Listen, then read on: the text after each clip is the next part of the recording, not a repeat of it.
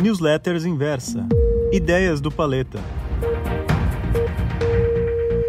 Não me apresse, por favor. Olá, leitor. Não, não perde tempo ligando para esse cliente, não. Foca nesse top 30, por favor. Quando eu entrei no mercado financeiro, informação de qualidade para o investidor individual praticamente inexistia. Carta dos gestores de fundos de investimento, bom, só sendo muito curioso ou conhecendo alguém experiente para conseguir achar. Ligação do seu assessor de investimentos? Esquece. Se você não tivesse mais de 300 mil na conta da corretora, você estaria fadado a receber o seu e-mail somente os documentos informativos exigidos pelos órgãos reguladores. Se você mandasse uma dúvida mais técnica para a caixa de entrada da sua corretora com mil reais na conta, era muito provável que recebesse uma resposta somente um mês depois. Aí, provavelmente com diversos erros, já que com certeza a resposta não viria de um profissional experiente. Mas felizmente as coisas mudaram radicalmente. Nesse sentido, a tecnologia facilitou enormemente a vida dos investidores individuais. Agora, basta jogar na conta da corretora o valor mínimo de investimento para qualquer aplicação para começar a ser bombardeado com conteúdo gratuito, sugestões de alocação, sala de trade ao vivo e por aí vai. Claro que os investidores com mais grana continuam sentando-se na janela, mas eu diria que a primeira classe nunca esteve tão próxima da econômica. Agora, confesso que o que mais tem me irritado nos últimos meses são os e-mails que vira e mexe aparecem na minha caixa de entrada assim. Estamos passando apenas para te lembrar que há saldo disponível em sua conta. Não deixe ele parado. Bom, me desculpe, eu sei que esse tipo de lembrete pode te ajudar. Afinal de contas, todo todo mundo sabe que dinheiro parado não rende, mas essa aceleração tem muito mais a ver com os objetivos da corretora do que com os seus próprios interesses. Afinal de contas, seu dinheiro parado não gera corretagem. Liquidez imediata é muito melhor do que liquidez diária. Imagine que você transferiu para sua conta da corretora 10 mil reais e que esse valor represente 10% do seu patrimônio a investir. Você está em dúvida sobre o que fazer: comprar mais ações ou comprar ouro para se proteger? Afinal, não é uma decisão fácil. Então você leva uns dias para refletir. Talvez talvez duas semanas. Como qualquer analista, com certeza eu diria que o racional seria você deixar essa grana no Tesouro Selic ou em um fundo DI sem taxa de administração até que você tomasse a decisão. Mas sei que nem toda decisão no mercado financeiro é estritamente racional e que muitas vezes queremos o saldo livre para conseguir colocar em prática uma oportunidade relâmpago. não tem nada de errado com isso. Liquidez imediata é muito melhor do que liquidez diária, pode apostar. Com a taxa de juros rendendo 2,25% ao ano,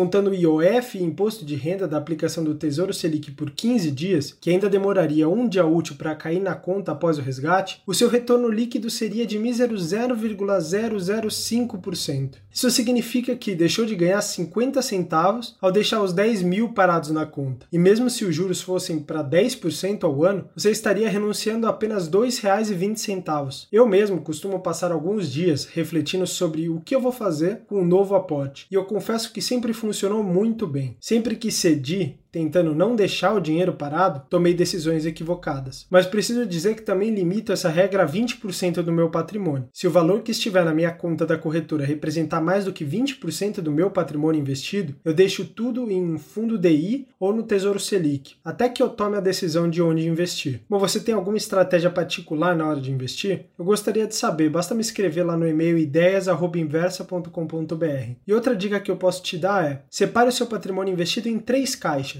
Uma para a famosa reserva de emergência, uma para um plano de aposentadoria privado de longo prazo e outra para um portfólio de investimento mais diversificado, que inclusive pode ter investimentos sem riscos, como uma estratégia de alocação. Elaborei inclusive um relatório completo que explica em detalhes as diferenças dessas estratégias. E eu trago uma sugestão de alocação para o momento de acordo com o seu perfil. Ah, e eu discuto bastante a decisão recente do Tesouro Direto de isentar a taxa de custódia para o Tesouro Selic em investimentos de até 10 mil reais. Afinal, o que vale mais a pena agora? Tesouro Selic ou fundos DI? Gostou dessa newsletter? Então me inscreva no e-mail ideias@inversa.com.br. Um abraço e até a próxima.